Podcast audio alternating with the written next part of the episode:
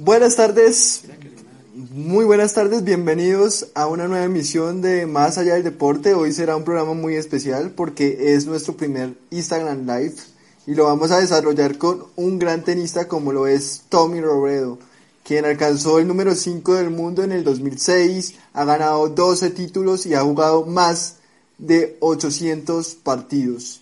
38 años, sigue vigente en el tenis eh, y en contados minutos estará conectando para hablar con él sobre el mundo tenístico. Eh, 12 títulos, como ya lo mencioné, de los cuales 11 han sido en tierra batida. En su historial tiene dos victorias contra Novak Djokovic y una contra Roger Federer en el Australian Open por cuartos de final. Entonces es un gran invitado. Llevamos dos meses al aire, hoy precisamente dos meses al aire de estar emitiendo, de estar llevándoles a ustedes, acompañándolos con grandes personajes y sobre todo que conozcan un poco más de la parte humana de estos grandiosos tenistas, eh, boxeadores y todo. En este momento Tommy me está enviando la solicitud para iniciar el Instagram. Hola Tommy, Buenas tardes, bienvenido a Más Allá del Deporte. ¿Cómo está? ¿Cómo le ha ido? ¿Qué tal? ¿Todo bien? Espera, que, pongo esto bien, a ver si así nos vemos mejor. Claro que sí. Tommy Robredo, 38. ¿Qué tal? ¿Todo bien? Muy bien, muy bien. Aún vigente en el tenis, con muchas ganas de seguir compitiendo. ¿Qué tal todo? Pues bien, aquí en, en casita. Eh, primero de todo, pedirte disculpas, que me he retrasado. Tenía que ir a dar la vacuna a la perrita que tenemos desde hace 10 días y, se ha retrasado todo. O sea que por eso hemos tenido que retrasarlo. No, no, no, no importa, tranquilo. Lo importante es que ya estamos acá en vivo y vamos a hablar un poco, un poco de lo que nos gusta, que es el deporte y en este caso el tenis. Perfecto. Cuadra, a ver, estoy ocupando esto. cuadra ahí todo sin problema, no hay, no hay lío. Perfecto. Bueno, Tommy, bienvenido a Más Allá del Deporte Colombia. Un placer tenerte. Eh, estaba comentando que eh, hoy estamos cumpliendo dos meses al aire y es un placer celebrarlo con usted de invitado. Entonces, muchas gracias por aceptar nuestra invitación. Ah.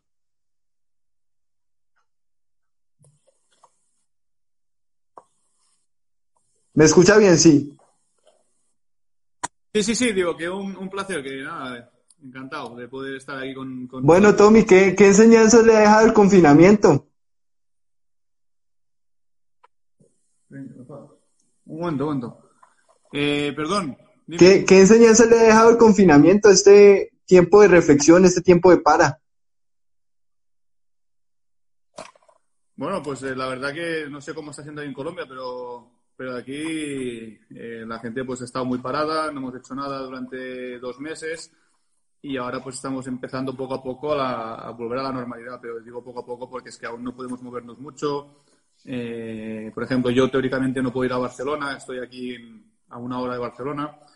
Entonces, bueno, es, es, es- un poco complicado, ¿no? Pero, pero bueno, parece que estamos saliendo, vemos la luz, hay muchos menos infectados y, y nada, a ver si ya se acaba de una vez. Claro, claro, tengo entendido que usted ya inició sus entrenamientos de cara a ponerse a punto para cuando ya se pueda volver a jugar, ¿no? Bueno, no, no he dejado de entrenar en, en todo este tiempo, ¿no? He ido, he ido haciendo físico Sí. y he jugado a un poquito, pero bueno, mañana me voy a Barcelona ya y empezaré a entrenar un poquito más en serio ya porque, bueno, eh, parece que ya está abriendo un poquito todo y a ver si, si así pues poco a poco vamos a, volviendo a la normalidad. Claro. Bueno, Tommy, co- comencemos esta entrevista. Le quiero preguntar sobre quién era Tommy Robredo antes de ser ese gran tenista. ¿Cómo fue la infancia suya?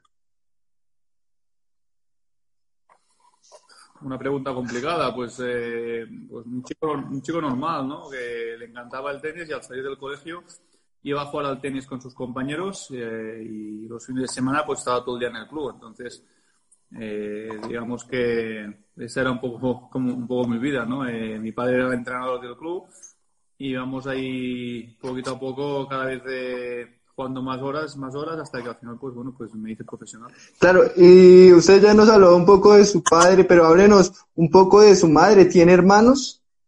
¿Cómo estaba compuesta su familia? No, no.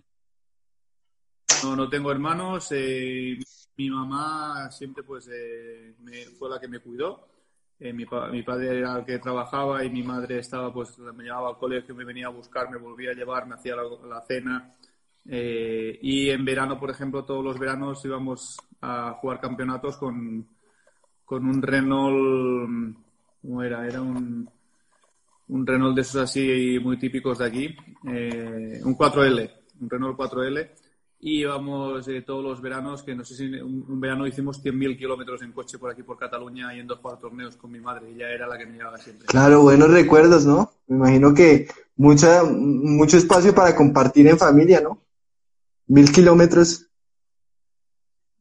Porque mi, mi padre era, el- era un poco el duro, el que siempre quería que jugara bien y que estuviera muy concentrado, y mi madre, que era la que venía a las competiciones conmigo, pues me lo permitía todo, ¿no? Y, y- y volvía contenta si habíamos ganado, y, y bueno, era, era curioso, ¿no? Eh, mi padre iba una vez cada tres semanas y mi madre iba cada día y hacíamos miles de kilómetros. La verdad que fue, fue una época muy bonita de conocer muchos clubes de la zona de Cataluña. Y, y bueno, también es curioso, mi, mi madre cuando conoció a mi padre no, no jugaba a tenis, ¿no? Y mi padre le preguntó si sabía jugar al tenis y mi madre dijo, sí, que jugaba tenis. Entonces empezó a jugar al tenis y, y llegó a jugar bastante bien, la verdad, mi madre a nivel así de, de la provincia, creo que quedó campeona provincial alguna vez de, de gente mayor ya, ¿no? Pero, pero sí, sí, le, le encantaba y es más, a día de hoy aún da alguna clase, alguna señora o algo que quiere, que quiere hacer clases de tenis. O sea que lo que empezó como una conquista terminó en un sueño, en, en realidad, ¿no? Que era que jugara tenis.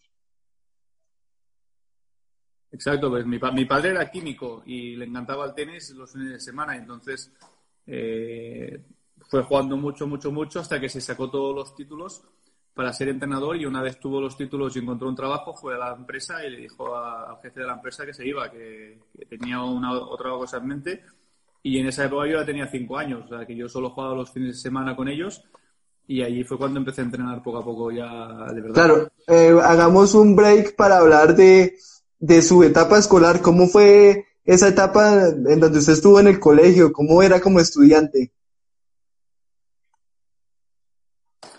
Bueno, yo creo que era un chico listo, que escuchaba en clase, entonces eh, eh, todo lo que yo escuchaba ya lo, me lo memorizaba, ¿no? Pero al salir de clase no hacía nada. Eh, iba a entrenar y hacía los deberes en- entre clase y clase, así rapidito, y me iba al cole. Mis padres nunca tampoco me exigieron ser un alumno ejemplar, siempre me decían, oye, tú mientras apruebes, ya va bien, pero tienes que aprobar. Y entonces yo iba probando, sacaba siete, seis, siete, algún nueve, pero, pero era de un, nivel así correcto. Y, y después, bueno, ya te digo, eh, salía del cole, me iba directo al tenis y por las noches llegaba a las nueve de la noche a casa, que ya cenaba y me iba a dormir porque estaba reventado, entonces no, no estudiaba mucho. ¿Y su materia favorita cuál era? De pequeño me gustaban las matemáticas, pero ya cuando empezaron con las derivadas y con todas las cosas así raras que yo veía que no tenían ninguna utilidad para la vida, eh, que yo iba a hacer, porque obviamente para un matemático son muy interesantes, ¿no? Pero para, para ir al supermercado, para cosas del banco, para, eh, no sé, reglas de tres, cosas de esas, todo eso a mí me, iba muy- me gustaba mucho. ¿Y cuál era? Pero ya cuando Perdón, siga. No, digo, cuando ya empezó con cosas raras, ahí ya no me gustó nada. Y, y después también dependía mucho del profesor. Si tenías un profesor que explicaba bien, que te hacía estar contento en clase, atento, a mí me gustaba. Me gustaba que me dieran caña, pero que me explicaran bien. Entonces, por ejemplo, una época que tenía un profesor de historia que me gustaba mucho. Y después eh, también era un poco el mimado, porque era el, el tenista, ¿no? Que iba a jugar, a competir y los profesores estaban encantados. Claro. ¿Y la materia donde menos se destacaba? Bueno, es que tampoco he llegado a, a estudiar mucho, mucho, mucho, ¿no? Entonces, eh, eh, lo que me, me gustaba más, eh, ya te digo, era esto, matemáticas, y lo que menos, pues quizá todo lo que es lengua, el, cuando tenías que eh, hacer los, que si pronombre preterido perfecto, todas estas cosas a mí ahí ya no, no me gustaba nada. Pero, pero bueno, después también me fui a, a entrenar a San Juan, en el centro de alto rendimiento, que había muchos deportistas, y ahí también nos daba muchas facilidades, ¿no? Entonces, eh, bueno, estaba poco en clase, cuando volvía pues me daban todo lo que, lo que me había perdido, me ayudaban y, y después podía seguir haciendo las cosas, ¿no? Pero, pero bueno, hemos tenido bastantes facilidades para poder compaginar las dos cosas. Eso le iba a preguntar porque no debe ser nada fácil combinar el tenis, que es un deporte muy exigente de muchas horas de entrenamiento como todos, pero necesita una dedicación especial con el estudio, ¿no? Bueno, el tema es que, no sé cómo es ahí en Colombia, pero aquí en España hasta los 16 años es obligatorio y después puedes hacer el bachillerato ir a la universidad. Entonces yo eh, el obligatorio lo hice todo perfecto eh, y cuando era el bachillerato el problema es que con 16 años yo ya era casi profesional, o sea, ya empezaba a jugar torneos. Y entonces hacía septiembre, octubre, noviembre, diciembre, que hacía la pretemporada y aprobaba todo.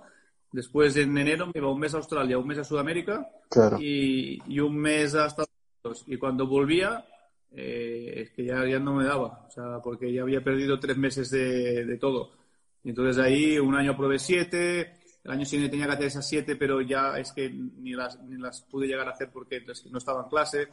Entonces eh, lo dejé y, y después cuando ya tuve 25 26 años, una segunda madre para mí me dijo que tenía que estudiar y sacarme el curso este de mayores de 25 años, que es un curso online para, para, bueno, para tener el, el, mínimo para poder hacer una carrera, lo que quisiera, ¿no? Y entonces lo hice ese año a distancia. A distancia lo hice y aprobé. Entonces ahora podría hacer lo que quisiera. Eh, o sea, apuntarme a una universidad de estas online y, y, hacer carrera. O sea que, bueno, eh, me puse con 25 años otra vez a estudiar y conseguí sacarlo. ¿Y qué estudió? Bueno, era, era el, curso ese para mayores de 25 mm. años, que a partir de ahí después ya puedes escoger, pero más por económicas, empresariales, para poder hacer alguna cosa después con, al acabar la carrera. Pero, pero es simplemente el, grado este para pasar y después ya puedes escoger un poquito más. Claro, y usted hablaba que a los 16 años ya era prácticamente profesional y a los 16 años consigue su primera victoria en Barcelona, ¿no? Muy rápido. Exactamente. Ahí pasé la fase previa, le gané a David Sanguinetti y después le gané a Marat Safin. A Marat Safin, mejor dicho. Arrancó con pie derecho. Exactamente, fue una buena manera para empezar. Claro. Bueno, ¿cuál es el secreto de los tenistas eh, españoles para arrancar a ganar desde tan temprana edad? Está usted, está Rafael Nadal, entre otros, ¿no?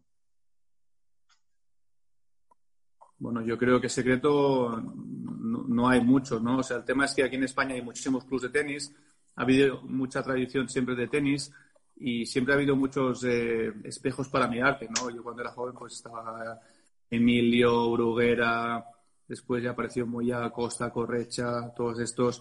Y entonces, cuando tienes tan, tan, tan buenos jugadores, eh, pues es fácil querer ser como ellos, ¿no? Y entonces eh, el que haga buen clima, el que haya muchos clubes de tenis, ayuda a que haya más gente que juegue al tenis. Y bueno, hemos tenido la casualidad pues que en la época hace 10 años pues igual éramos 20 entre los 100 primeros, que es una cosa que es espectacular, ¿no? Y, y, ahora también hay muchos, mucha gente joven que sigue y que, y que sube, ¿no? Quizá no para ser 20, pero bueno, también eso va, va y viene, ¿no? Pero, pero bueno, en España tenemos que estar agradecidos porque siempre ha habido mucha tradición de tenis y hay muchísimos. También de otros deportes. ¿eh? Creo que España es un país deportivo, que hay muchísimos grandes atletas de, de todas las disciplinas. ¿no? O sea, fútbol son muy, buenos, baloncesto también, waterpolo también, eh, natación hay muchas partes que somos muy buenos. Eh, o sea, que hay, hay muy, bueno, muy buen deportista. ¿Y en esa época ya su, su papá era su entrenador o quién era su entrenador? ¿Y cómo lo motivaba él para que siguiera jugando a, ese nivel? Sí, mi papá fue mi entrenador desde los 5 años hasta los 14, que luego me fui a Barcelona. Y mi papá, como me motivaba, él era muy exigente, siempre me decía que tenía que dar el máximo cada día. Y entonces, cuando hacía un partido y no iba del todo bien, eh, o no había hecho alguna cosa al 100%, pues me, me, regañaba, ¿no? Me decía, oye, hay que jugar cada punto al 100%, porque eso el día de mañana tienes que estar concentrado y te ayudará. Y es más, cuando hacíamos eh, clase con, con, más chicos, cuando alguien hacía alguna cosa, eh, siempre el que recibiera yo, yo era el ejemplo para todos, a, correr, y Tommy siempre iba a correr, a, castigado Tommy, y yo nunca era el que hacía nada, yo siempre me portaba bien, pero bueno, siempre, digamos que me utilizó de ejemplo y, así pues me, me curtió para, para ser su... O sea, disciplinado desde, desde el primer instante, en toda su carrera ha sido muy disciplinado para alcanzar todo lo que ha logrado. Sí, yo creo que uno de mis de mis cosas es que he sido muy disciplinado, he sido muy profesional. Eh, quizá pues no he tenido el talento que tienen otros jugadores eh, natural. Creo que he tenido un talento bueno, pero quizás no de 10 puntos. Pero sí que físicamente he trabajado mucho, profesionalmente he sido mucho. Y, todo eso junto pues me, me, ha ayudado a poder tener una carrera bastante. Claro. Eh, quiero hablar un poco de ese debut en el Australian Open en el 2001 contra Clement. ¿Qué es lo que más recuerda de ese partido? Bueno, pues me acuerdo que no lo conocía mucho y, todo el mundo me decía que jugaba de una manera y me sorprendió porque jugó, muy, muy, muy bien. Eh, la verdad que eh, me cambiaba muy bien las, los ritmos, me tiraba despacio, ahora rápido, ahora despacio, ahora agresivo, ahora... Entonces en ningún momento me dejaba coger a mí un, una dinámica en el, en el juego que me gustaba, ¿no? No, no tenía nada de ritmo y, no sé si me equivoco, pero ese año él hizo final, creo, o, fue el año que lo hizo muy bien. Sí, sí, sí, sí. Pero, y en ese año usted también iba a lograr final en Casablanca, perdiendo con Cañas. Sí, la verdad que hice final y creo que después gané en Sopot. Exacto. Eh, ese mismo año. Exacto. La verdad que tuve me fue muy bien, desde que, el 2001, digamos que fue el primer año que yo empecé a jugar todo profesional, todo ATPs ya. Y el primer torneo hice semifinales en, en la India y después me fui a Australia. Y después de ahí ya la, la gira de tierra también me fue muy bien, empecé a ganar muchos partidos y acabé el año 30 del mundo. O sea que, que fue un año que, que, fue sensacional, con, que bueno, que tenías pocas expectativas y, y, fue todo mucho mejor de lo que igual esperaba. ¿Qué tal hubiera tenido expectativa? Hubiera quedado top 10. Bueno, no, no lo sé, no lo creo. ¿eh? Yo o sea, eh, tenía 18 años, empezaba ahí y, la verdad que estaba haciendo 25, 130 del mundo adicional. magnífico. Perdón. Y ese, ese título con... Bueno. Exacto. ¿Y ese primer título contra Portas, qué significó? Bueno, la verdad que fue una semana muy bonita, porque aparte le gané en semifinales a Nalbandian, que era un grandísimo jugador. Eh, no sé, el ganar el primer título es algo muy especial, ¿no? Que siempre recuerdas. Pero, pero bueno, es que se me fue dando muy bien todo el año, ¿no? Empecé a ganar muchos partidos, iba cogiendo confianza, me veía en el ranking, ahora soy el 100, ahora el 80, ahora el 70, ahora el 50 y ganaba partidos y veía que iba sumando, que cada, porque cuando el primer año siempre suma, ¿no? Vas diciendo, si gano hoy son 5 puntos, si gano mañana 15 más, y vas sumando. Entonces es que coges esa dinámica y, no paras, ¿no? Después una vez ya, ya has ido ganando muchos partidos, ya no miras el día a día los puntos que coges, ¿no? Simplemente vas a ganar al rival y no miras ni los puntos, ni el dinero, ni nada. Pero al principio lo miras todo y entonces era muy, muy curioso porque siempre querías más, ¿no? Y, no, pues eh, comportas, pues pues nada, un gran compañero mío, un gran amigo que, bueno, vivimos muchísimas cosas juntos, jugamos muchos partidos de dobles también. Y mira, fue curioso que la primera final que, que fue o que gané fue contra él. Claro, antes de seguir conversando más sobre tenis, eh, ¿quién ha sido el mejor jugador, el mejor amigo que le ha dejado su permanencia en el circuito? Bueno, yo creo que hemos tenido la suerte en España de ser muchísimos y hemos creado muy buena piña entre todos, ¿no? Eh, si tuviera que destacar alguno, te diría que un Marc López, un David Ferrer, creo que son jugadores que, les tengo un, especial cariño, ¿no? Porque también son de mi edad, hemos vivido muchísimo juntos. Después también un Marcel Granollers, que he jugado mucho tiempo juntos el doble con él, a ver Montañés, muchos jugadores que, que tengo grandísimo recuerdo. Claro, si yo le menciono 31 de mayo del 2003, ¿qué se le viene a la cabeza? 31 de mayo del 2003. 31 de mayo estaríamos hablando de Roland Garros. Sí, señor.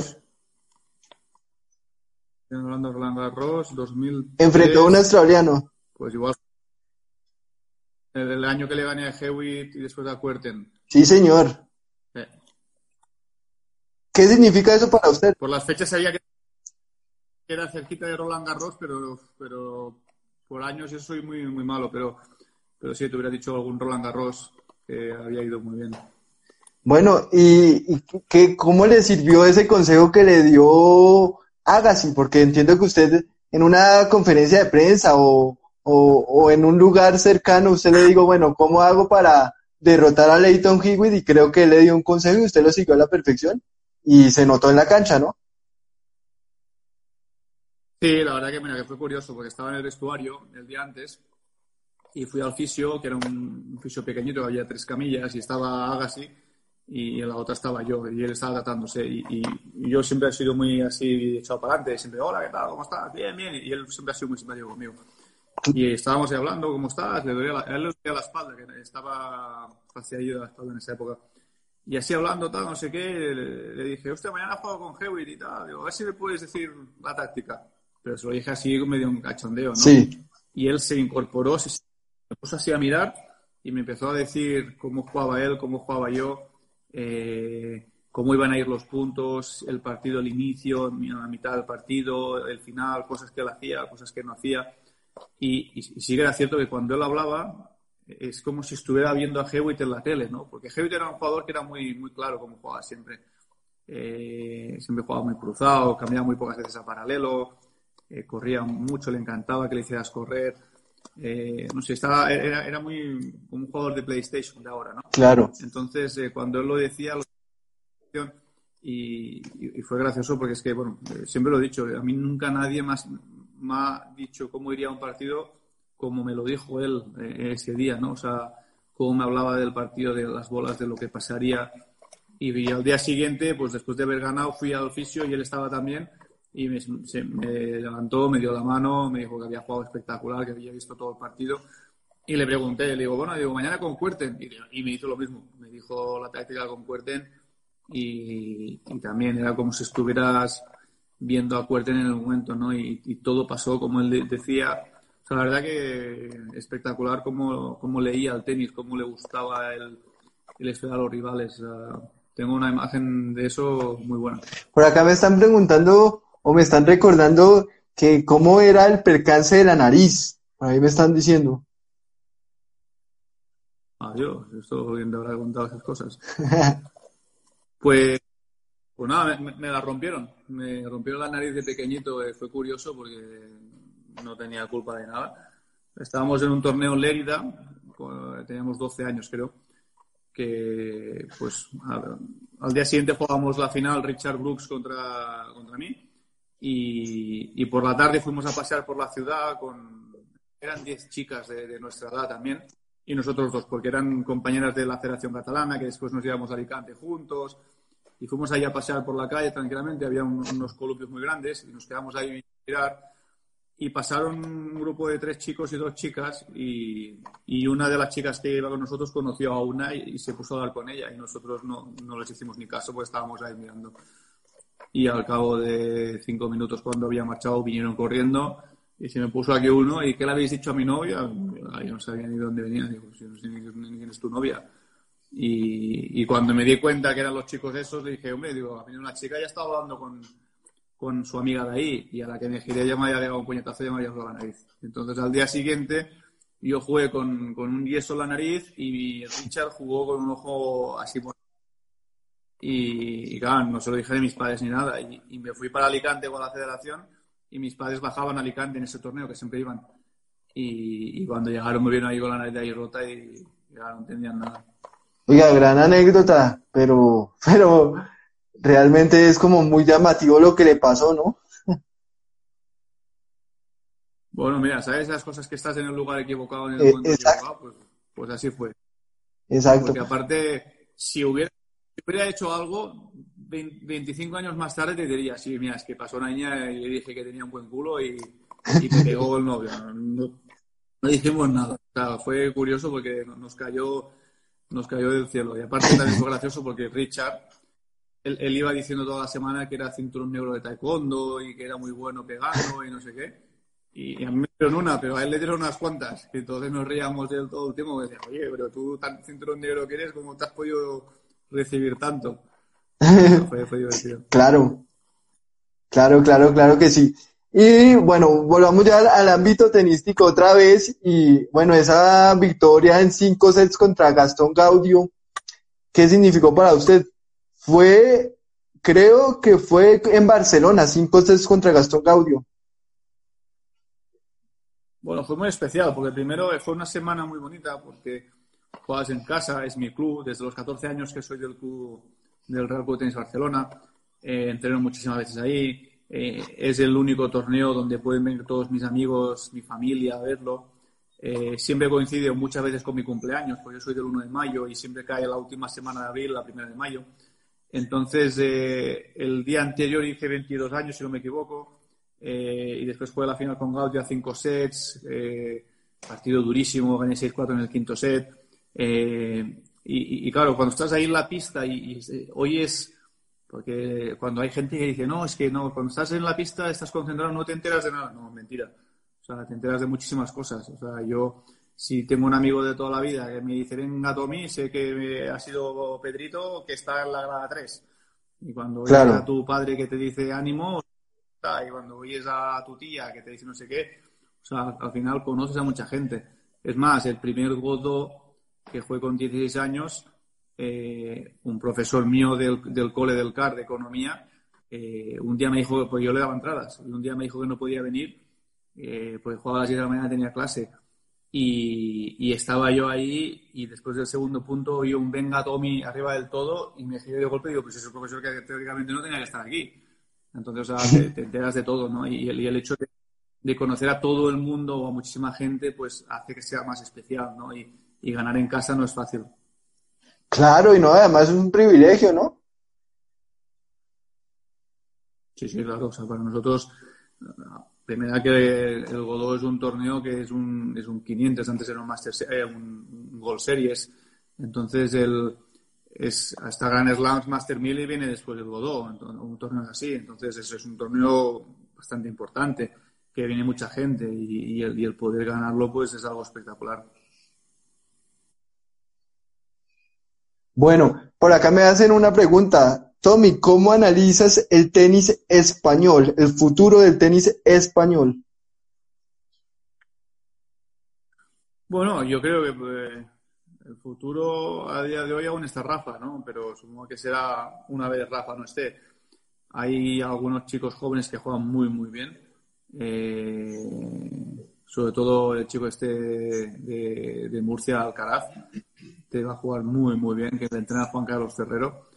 Y, y después eh, hay otros jugadores que juegan muchísimo, ¿no? Aparte también están aún los, los carreños, bautistas, que son jugadores que están dando muchísimo nivel también y, que esos duran mucho tiempo más, ¿no? Pero, pero bueno, es que claro, el futuro del tenis español, cuando esté Rafa, igual le quedan cinco años, ¿no? Y, y Rafa pues nos va a dar mucho mucho que hablar aún. Claro que sí, no, es que una tenística de grandes eh, tenistas, ¿no? Porque, claro, eh, esos son algunos de los nombres, pero antes estuvo Moya, o sea, siempre se han destacado en varios ámbitos, como ya lo veníamos tocando. Ese, ese título en Hamburgo, ¿cómo lo marcó? Porque, claro, Master 1000. Bueno, me marcó mucho porque aparte fue el año que hice máster a final de año, ¿no? Entonces fue un año muy bonito. Eh, que si no me equivoco gané Hamburgo, luego gané Bostad, que también es un torneo muy especial. Eh, bueno, eh, al final todos los títulos o todos los torneos que juegas tienen esas anécdotas especiales, ¿no? Y, bueno, pues Hamburgo pues siempre lo recordaré porque hubo una semana muy especial. Estaba ahí con, un fisio, que no, no iba, iba, sin entrenador, jugué muy tranquilo y se me fue dando todo perfecto, todo perfecto hasta llegar a la final y, la verdad que jugar una final de un Master 1000 en tierra con Stepanek, pues, pues está bien, ¿no? O sea, te puede, te puede tocar muchísimos jugadores durísimos de tierra batida y me tocó un jugador más de pista rápida que él hizo una semana espectacular y se coló la final, ¿no? Entonces, eh, bueno, pues eh, aproveché la oportunidad, ¿no? De, de, jugar con un jugador que teóricamente no era tan experto en tierra y hizo un partido muy bueno, gané en sets y, era, la final era 5, o sea, gané 3 a 0 Y nada, pues mi primer Master 1000 que, gané y el único que, que he ganado. Hubo un partido, pues, de los memorables que usted ha hecho, porque ha hecho muchos, y no puedo mencionar todos los títulos porque si no acabaríamos dentro de ocho días, pero sí me, me emocionó muchísimo un partido contra Murray en Mets, que usted levanta un 6-0. ¿Cómo hace para mantenerse concentrado y levantar un partido tan exigente como en, aquel entonces? Antes de empezar el partido, ay, perdón, que se ha cortado un poco que antes de empezar el partido hablamos con el entrenador de la táctica y dijimos que bueno que Murray tenía muy buen revés, que había que jugarle más por derecha, pero también no olvidar tocar algún revés. Eh, entonces empezó el partido y, cada vez que tocaba un revés me hacía winner, me hacía punto directo.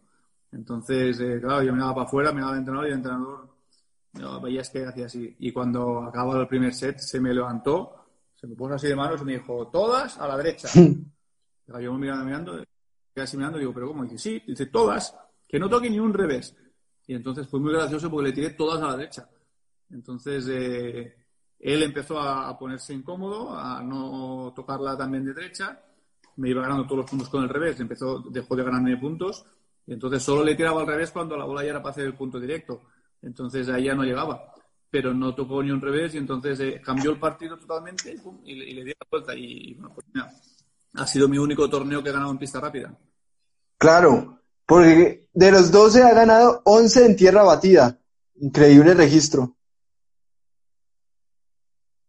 Sí, bueno, mira, yo era un jugador más que se me daba mejor la tierra batida que la pista rápida, aunque en pista rápida he hecho grandes torneos, ¿no? En US Open he jugado muy bien, en Australia alguna vez también he jugado muy bien, Cincinnati he jugado muy bien. Eh, pero, pero bueno, pero siempre he ganado más partidos en tierra.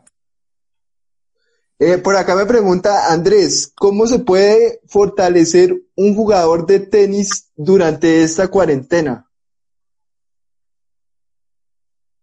¿Cómo se puede fortalecer?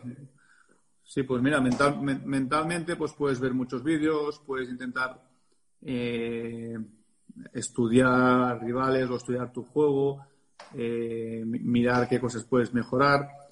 Obviamente después de estar en el gimnasio, pues machacándote eh, las partes del cuerpo que creas que hay que mejorar para tu físico. Y, también yo creo que depende de la edad, ¿no? Cuando tienes 18 años, pues igual tienes que hacer una cosa, y cuando tienes 38 como yo, pues igual a hacer otras, ¿no? Pero, pero yo cuando no puedo jugar al tenis intento hacer otras cosas, eh, obviamente mantener el físico, pero estar entretenido con otras cosas para que la cabeza también se despeje, ¿no? Y, y que luego cuando vayas a jugar al tenis tengas muchas ganas, ¿no? Al final es un tema de, ganas, de ilusión, de motivación. Entonces, eh, cuando estás un tiempo parado, también coges esas ganas. Claro, y usted tiene muchas ganas todavía porque en la cancha no demuestra 38 años, ¿no? Bueno, al final los años son, ¿eh? Pero, pero bueno, eh, uno hace lo que le gusta, ¿no? Entonces a mí me encanta lo que hago y, intento poner el máximo de pasión que puedo dentro de la pista. Claro, hablemos un poco de esa final en Santiago contra Santiago Giraldo, una final muy complicada, usted la levanta, ¿cuál fue la clave de ese partido?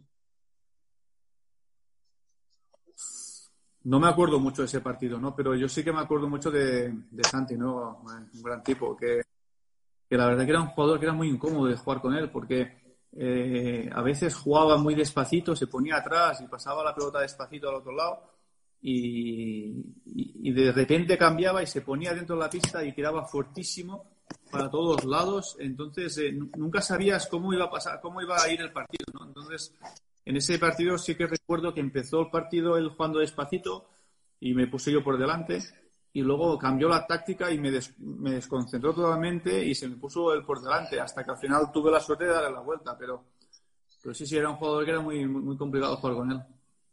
¿Qué es lo que más destaca del tenis colombiano, Tommy? Bueno, a ver, yo creo que Farah Cabal son unos fenómenos en el, en el doble. Eh, tengo grandísimos recuerdos tanto de Giraldo como de, Fallita, ¿no? Eh, Alejandro Falla, que, es un gran tipo.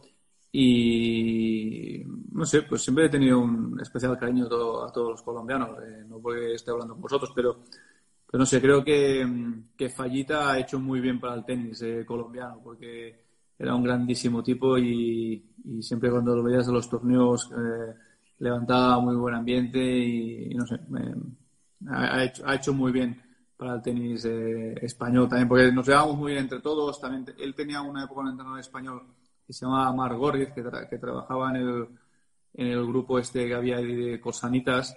Entonces, eh, bueno, había muy buen ambiente entre todos. Claro que sí. Eh, Tommy, ¿qué, ¿qué es lo que más recuerda de ese año 2006? Porque fue uno de sus mejores años en el, en el ranking, ¿no? Número 5 del mundo. Eso no cualquiera lo logra. Bueno, recordaría muchas cosas, pero en especial creo que uno de los éxitos más grandes de mi carrera es poder ir al máster, ¿no? Y, conseguirlo la última semana en París-Bercy, porque estaba, estaba para poder quedarme fuera, porque en primera ronda perdía set 5-2 con doble break contra Grosjean, y si perdía ese partido no hubiera ido, después de hacer un año espectacular, ¿no? Entonces remonté ese partido y, y cuando lo gané recuerdo ir al vestuario y estar llorando porque porque veía que yo lo había conseguido, ¿no? Había conseguido el estar en el máster, que era una cosa pues espectacular. Porque cuando te acercas el octubre, noviembre y ves que estás ahí cerca, vas con mucha tensión en todos los torneos porque quieres ganar un partido más que el otro, porque miras el otro si gana, si no gana, los rivales, a ver si puedes claro. al de adelante. Y había muchísima tensión. Que puedes ganar ese partido un poco, salió toda adrenalina. Sí, prosiga. No, no, digo que fue muy bonito, ¿no? El hecho de que saliera la adrenalina después de ganar ese partido. Muy claro, es que sin lugar a dudas cualquier triunfo lo motiva a uno más a seguir superando eh, sus propios miedos, ¿no? Sí, bueno, la verdad que sí. Eh, ya te digo, eh, cuando tú estás para conseguir un objetivo de este calibre, de acabar el año eh, entre los ocho mejores, hay mucha tensión y entonces eh, estás eh, que a la mínima saltas, que cualquier cosa te va mal, eh, primera vez que pasa en mi carrera y, la última, ¿no? Entonces, quedas o no lo quieres conseguir y, y, es muy complicado estar tan concentrado y cuando el partido se te tuerce pues es duro darle la vuelta y, subimos, supimos darle la vuelta, entonces fue especial. Claro que sí.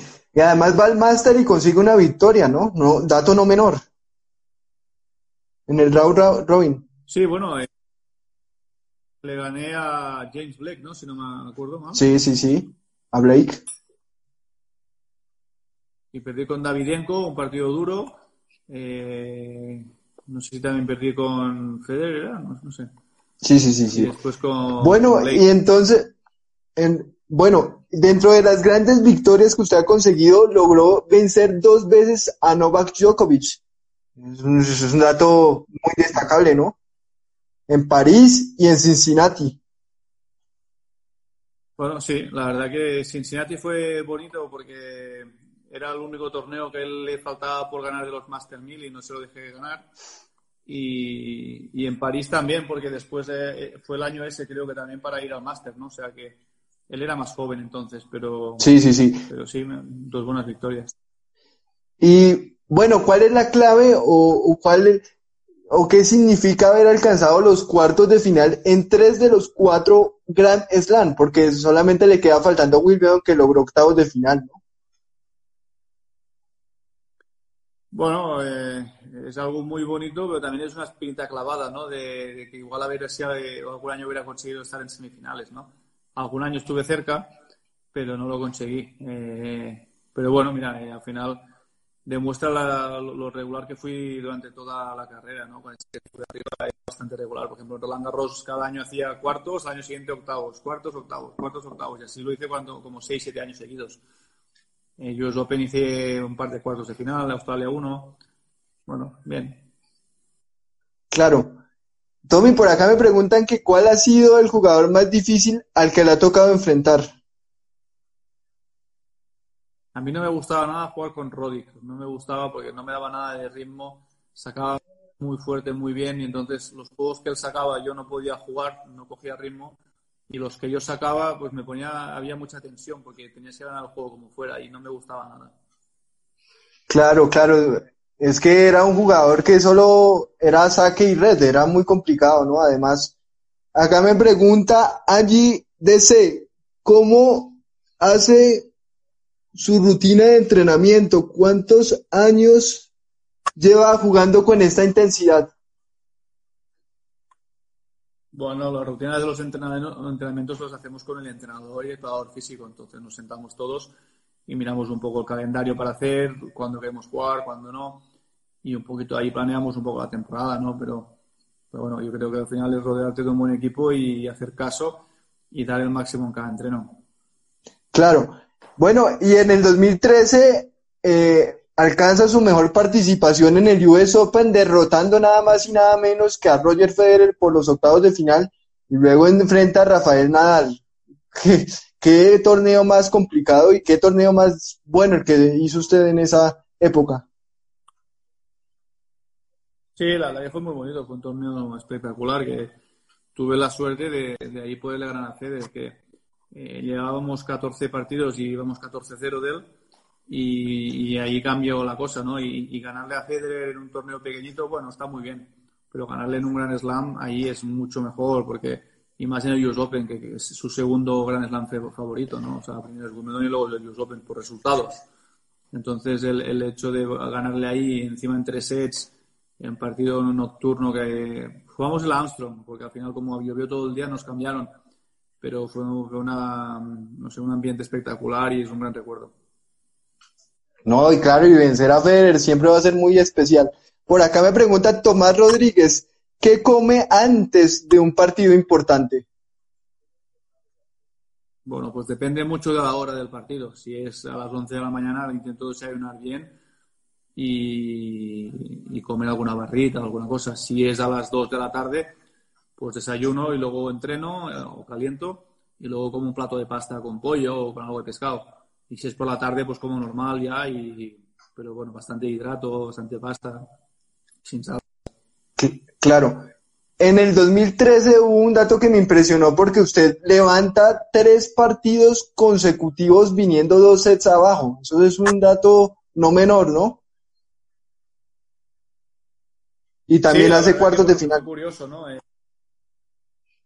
fue curioso. Eh, sí que es cierto que el primero de esos que remonté no fue tan duro, fue duro, pero, pero una vez iba 2 a 0, eh, me puse 3-2 con break y me di cuenta que ganaba el partido, ¿no? Porque vi que había cambiado el partido, que el otro físicamente estaba, no estaba muy bien. Y yo me di cuenta que si yo seguía haciendo las cosas normal, que iba a ganar. Y gané bastante fácil después, 6-3, 6-2, 6-2 o algo así. Y después los otros dos fueron muy duros, porque ganarle a, a en Francia eh, fue muy, muy bonito y, ganarle al Mauro también a 5 sets en, en, tierra también fue, fue espectacular, ¿no? Y bueno, después ya llegué a, a cuartos que estaba reventado, pero bueno, pero fue bonito. claro, ¿no? Y la fortaleza mental, no solamente el cansancio, sino también el cansancio mental y físico, ¿no?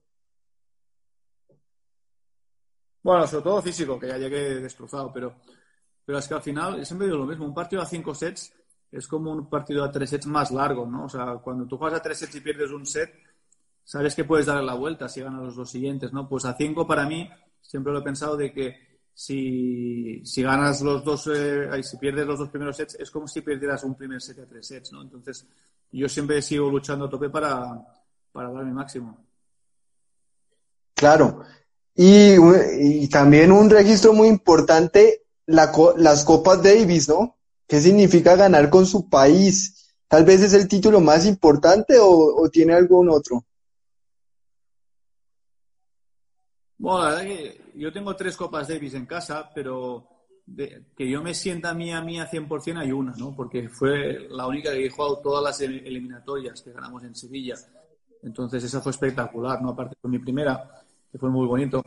Eh, jugamos en Sevilla la final contra Estados Unidos con 27.000 personas, creo que eran 28.000, que era el récord en ese momento de, partido, gente en un partido. Eh, y después la segunda Copa Davis, por ejemplo, me la siento 75% mía, porque estuve en todas las eliminatorias menos en la final, que, me dejaron fuera del equipo. Y, entonces ahí, pues bueno, pues eh, obviamente también me la siento mía, pero quieras o no, la final es lo más bonito, no el poder estar. Y la otra, por ejemplo, yo jugué la primera eliminatoria que jugamos en Perú y después las otras eliminatorias no me convocaron. Entonces, bueno, sí tengo el trofeo en casa, pero mm, es un poco sin cafeína ese trofeo, ¿no? Pero Claro. al final está la vitrina y, es especial. Claro que sí. Eh, me pregunta Andrés, ¿tiene algún ritual antes de cada partido? No, soy de esas personas que me gusta tener las raquetas bien preparadas, la equipación bien para estar cómodo y pues, pues preparo las bebidas o como bien, pero no soy nada maniático. O sea, creo que es lo normal, ¿no? O sea, tener las cosas que tú vas a utilizar en el partido pues preparadas, pero, pero no, no, no tengo muchas manías. Claro, claro que sí. Bueno, Tommy, ¿se, ¿se anima a hacer su top 5 de tenistas más importantes o sus tenistas más preferidos que tenga?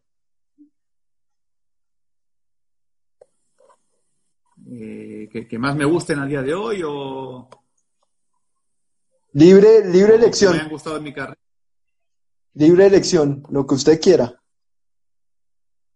Pero obviamente a mí Federer siempre me, gusta mucho porque creo que es lo, la belleza en el, en el tenis. Eh, Stefan Ekberg me encantaba eh, cómo jugaba. Eh, también me gustaba mucho Patrick Rafter, cómo hacía el saque volea. Eh, después me encantaba, por ejemplo, Martina Hingis, cómo jugaba. Creo que tácticamente era, era divina, o sea, jugaba perfecto, no se equivocaba nunca. y después de todos los demás que podía decir, pues no sé, quizá haga así porque era diferente, ¿no? Y, el hecho de haber tenido esa curiosidad con él, pues siempre me ha hecho tener un cariño especial, ¿no? Pero. ¿Y Sampras? No sé, si tuviera que decir cinco, te diría. Sampras a mí no me caía muy bien. No, no saludaba nunca en el vestuario. Eh, ah. Era muy distante. Nunca, nunca. Como tú estabas en el vestuario y Agassi siempre te decía hola, buenos días, y luego iba a su bola, pero era educado Sampras no, ni te miraba, ni te saludaba. O sea, tenías una admiración por él muy grande, por lo bueno y grande que era, pero después en el vestuario, pues no, yo personalmente no, no me gustaba. Mire, pues, bueno, Tommy, y háblenos un poco más de su fundación. A mí me, llamó mucho la atención y lo felicito porque su fundación, si entiendo bien, ayuda a los, eh, a las personas que quieren arrancar en el tenis adaptado, ¿no? Bueno, digamos que nosotros tenemos una fundación, eh, digo nosotros porque al final somos un grupo de, de, cuatro amigos, ¿no? Que empezamos ahí, yo fui el que dije que quería hacerlo y, se unieron tres grandísimas personas a mi lado, que una es como mi segunda madre, el otro es mi asesor fiscal, que es el que nos ayudó muchísimo en hacerlo todo y que se quería sumar al carro y la otra chica es eh, una chica llamada Diego que es que bueno que es una chica de prensa que siempre nos ha ayudado muchísimo y, quiso entrar en la fundación también nos ayudó y ahora pues tenemos un director general porque es que si no era imposible no pero eh, empezamos haciendo el torneo de tenis eh, para gente en silla de ruedas porque yo tenía un amigo que iba en silla y me dijo que quería que le ayudara y justo antes de, de organizar el torneo pues él falleció entonces lo tiramos para adelante. Empezamos así vimos que los niños pequeños eh, venían a ver el torneo porque los colegios venían mucho y que era muy interesante hacer charlas a, niños para que se conciencien un poquito de la discapacidad, de, que al final es una pequeña diferencia, pero que pueden hacer de todo y que no, sea, que, hay que tratarlos normal, ¿no? Entonces tuvimos mucho éxito, fue muy bien. Después pusimos a un profesor de tenis en un hospital que va a dar clases a gente que ha quedado en silla de rueda o que tiene algún ictus, que tiene alguna parálisis. Y, y bueno, poco a poco hemos ido haciendo más cositas y ojalá pudiéramos hacer mucho más, pero para hacer mucho más necesitamos muchos más recursos económicos y, la verdad que no es fácil hoy en día conseguir eh, recursos económicos para hacer cosas de estas y hacemos lo que podemos.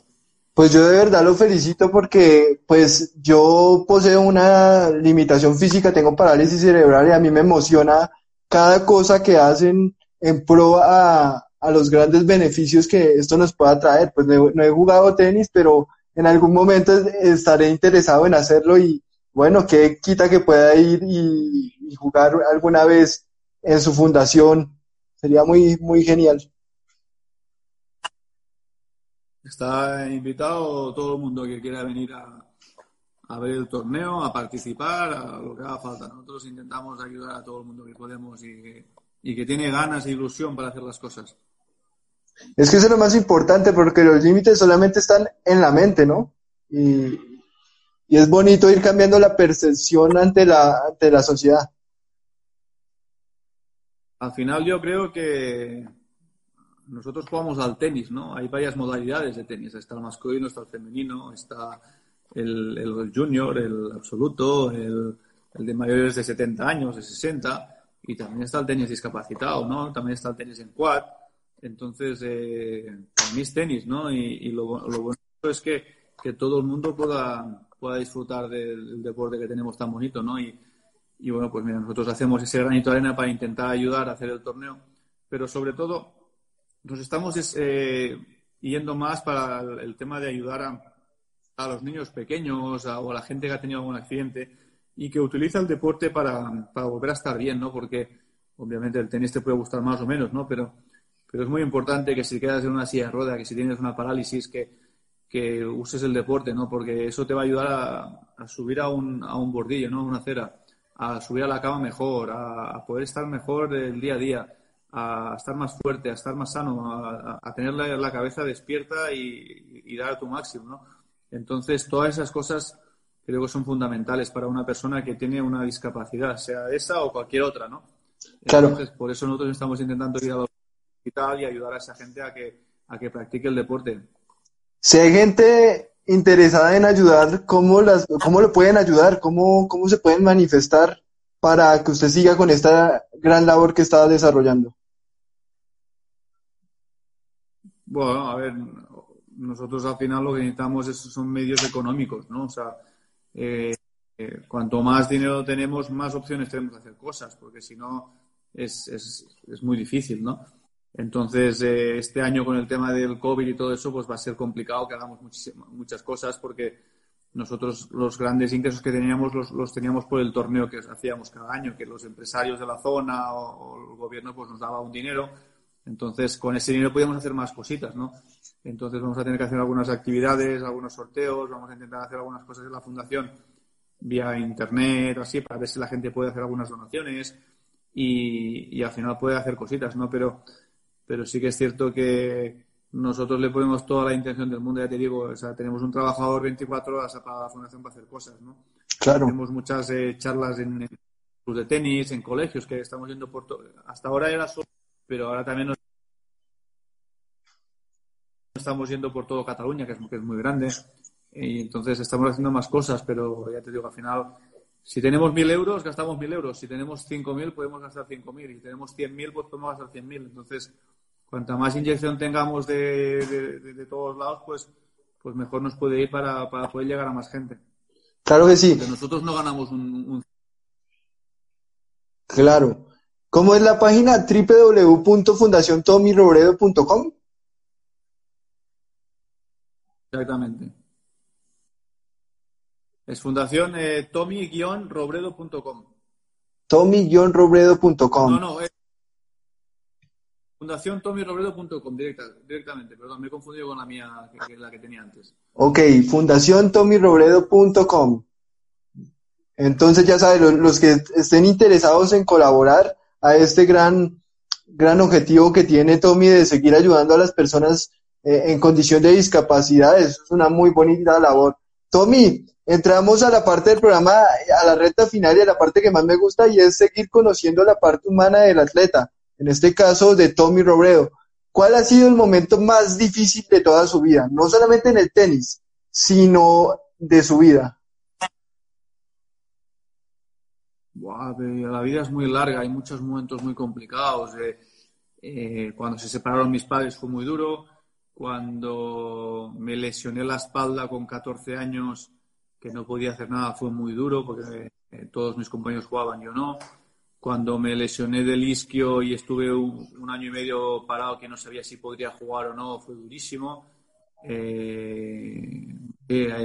habido muchos momentos ¿no? duros tristes por, porque ves eh, algún familiar que no está bien o alguna cosa de estas, ¿no? Pero, pero al final la vida te va enseñando y vas aprendiendo cosas y todo son experiencias y te vas haciendo mayor y, y tienes más preocupaciones cada vez, ¿no? Y entonces, eh, bueno, eh, hay, muchas cosas eh, muy duras en la vida de una persona, pero también hay muchas muy bonitas, ¿no? Entonces eh, he tenido la, la, suerte de vivir muchas. ¿Cómo, cómo, ¿Cómo se motiva usted para seguir después de una lesión tan difícil como la que acaba de nombrar? ¿Qué, qué lo impulsa a usted?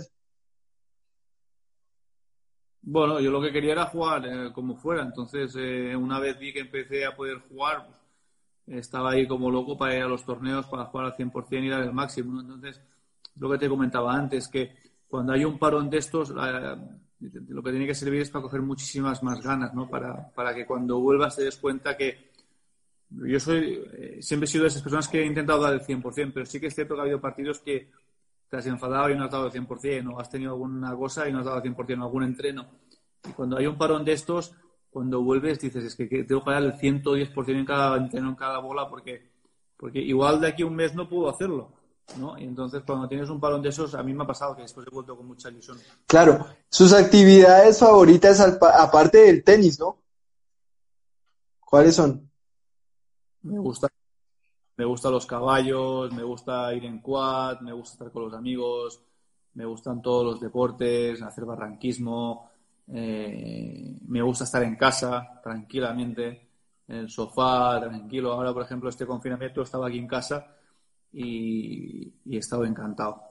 he estado un mes y medio en casa disfrutando de la casa, de estar con mi mujer, que al final también son cosas que el día a día no haces, ¿no? Y, y, me gusta eso, la tranquilidad de estar en casa.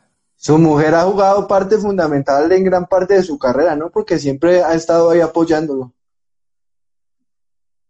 Bueno, llevo seis años y medio con ella, y desde entonces sí, que ha estado siempre ahí a mi lado, ¿no? Y, nada, al final, quieras o no, eh, las personas que están a tu lado te ayudan muchísimo y, hay que agradecerles porque muchas ahora no están a mi lado, pero igualmente han hecho muchísimo por mí y es agradecerle a todos y cada uno de las personas que ha estado un día a mi lado, que me ha dado un ánimo, que me ha estado ahí apoyando en un partido. Claro, eso es muy importante. El apoyo de las personas cercanas es lo más importante para uno poder alcanzar el máximo. Tommy, ¿su libro favorito cuál es? ¿Mi? Sí. ¿Libro favorito? ¿Libro? Sí, señor. No leo mucho, la verdad. Eh, eh, no soy de leer. Mm, el último que he leído ha sido Los Pilares de la Tierra, que, me gustó mucho. Me gustó eh, El hombre que usaba los caballos. me gustó Alejandro Magno, ese me gustó mucho. Pero no, no, no soy de leer mucho, la verdad. Entiendo que le gustan las películas. ¿Cuál nos puede recomendar?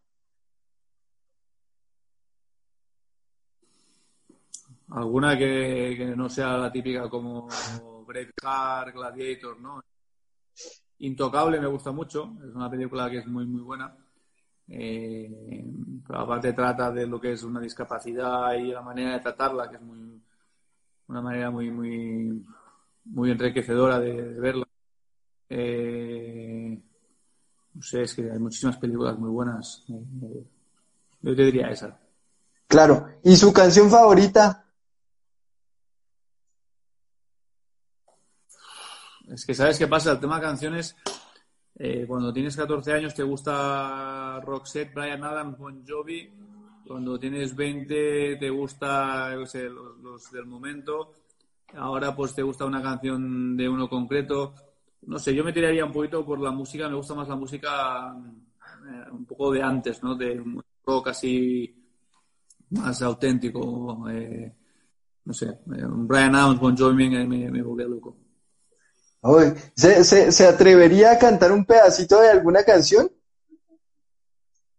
No. No, no, no. Ah, bueno, está bien, está bien. ¿Cuál es su comida favorita? Me gusta el sushi, me gusta mucho pescado, el marisco, el pescado, eh, los arroces, una buena pasta, eh, no sé, menos la verdura que no me gusta mucho, por no decir nada. Eh, me gusta bastante, como bastante de todo. Ah, bueno, eso es una ventaja, ¿no? Usted come casi de todo, eso hoy en día es muy difícil. Pero si quítale toda la verdura, ¿eh? Toda la ensalada, todo eso, todo lo verde, se lo sacas todo. todo lo otro sí. Estamos de acuerdo. Eh, Tommy, ¿qué le pone de mal humor? ¿Qué lo pone de mal humor? No sé, ver que la gente de mi alrededor está contenta, está tranquilo. Eh, no sé, eso. O, o ver que cuando quieres hacer una cosa te sale bien. Excelente. ¿Y qué, y qué, y qué le genera felicidad?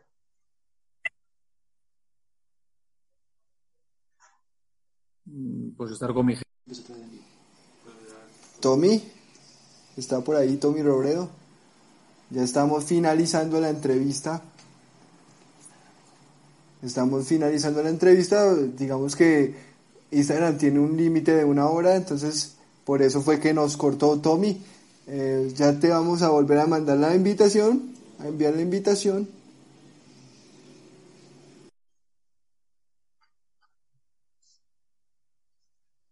Ya se está conectando Tommy, se está conectando Tommy. Perdón, no Estar con tu gente es lo que va. Sí, es que, es que se cortó porque ya se completó la hora, entonces cada vez que se completa la hora, Instagram eh, corta la, la transmisión. Entonces, estar con tu gente es lo que más genera felicidad, ¿no? Exactamente. Bueno, ¿cómo se describiría Tommy Robredo en una sola palabra?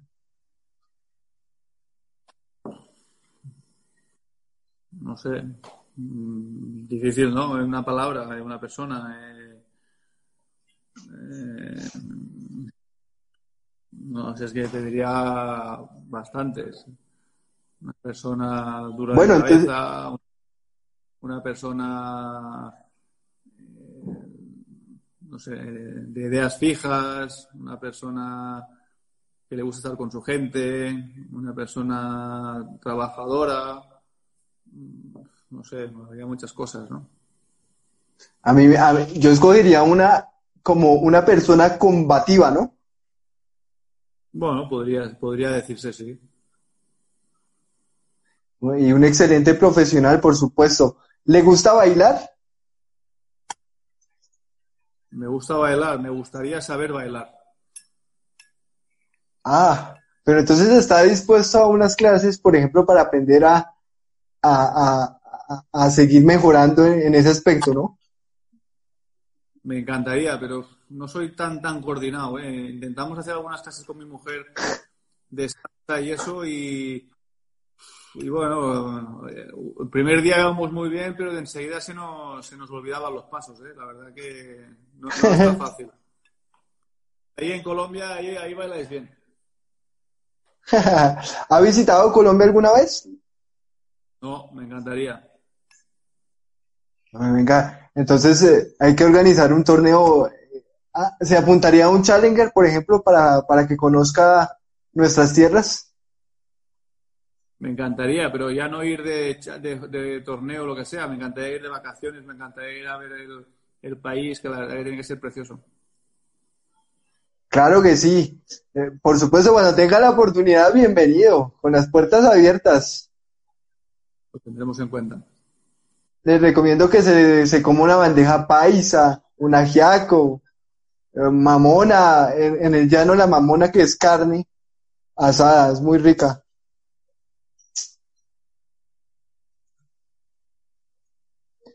Tommy, ¿cómo es eso que es hincha del Barcelona? ¿Cómo vive esa pasión por el fútbol?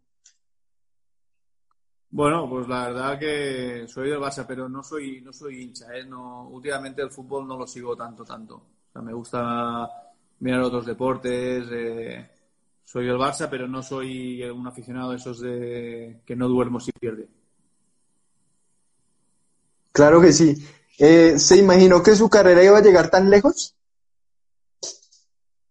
no, no, no tenía expectativas, ni, ni, ni, que llegaría a un sitio o a otro. La verdad que eh, con el tiempo que ha pasado ahora veo y digo que de momento he tenido una carrera muy, muy buena, pero, pero nunca había pensado en, en, en, lo que llegaría a ser. Claro que sí. Bueno, Tommy, un placer haberlo tenido en Más Allá del Deporte de Colombia. Espero que haya disfrutado la entrevista, que más que una entrevista es una conversación y por supuesto que es siempre un lujo entrevistarlo, ¿no? Estuve muy a gusto, la verdad, que fue un placer y, y nada, yo les, les, voy a dejar también que me voy a, a, a, preparar la cena, que vamos a cenar, que aquí en España son las nueve y media y, y ya tenemos un poquito de hambre. claro que sí. Bueno, Tommy, muchísimas gracias. Que ojalá sean muchas más entrevistas, ¿no? Muy bien, perfecto. Muchísimas gracias a vosotros, mucho éxito y, nada, hasta, hasta la próxima. Bueno, fue Tommy Robredo, tenista español, 38 años, aún vigente en el tenis y sigue dando mucho de qué hablar porque todavía tiene mucha cuerda en el tenis. Entonces, ya saben, hay que seguir eh, luchando, hay que seguir luchando para vencer a este coronavirus, hay que seguir las instrucciones del gobierno y nada, que muy pronto estaremos saliendo adelante de esta pandemia y bueno, que Dios los bendiga. Gracias a todos los que nos acompañaron, creo que llegamos a más de 350 personas conectadas en todo este tiempo. Entonces, muchísimas gracias, bendiciones y hasta una próxima oportunidad. Nos vemos, un abrazo.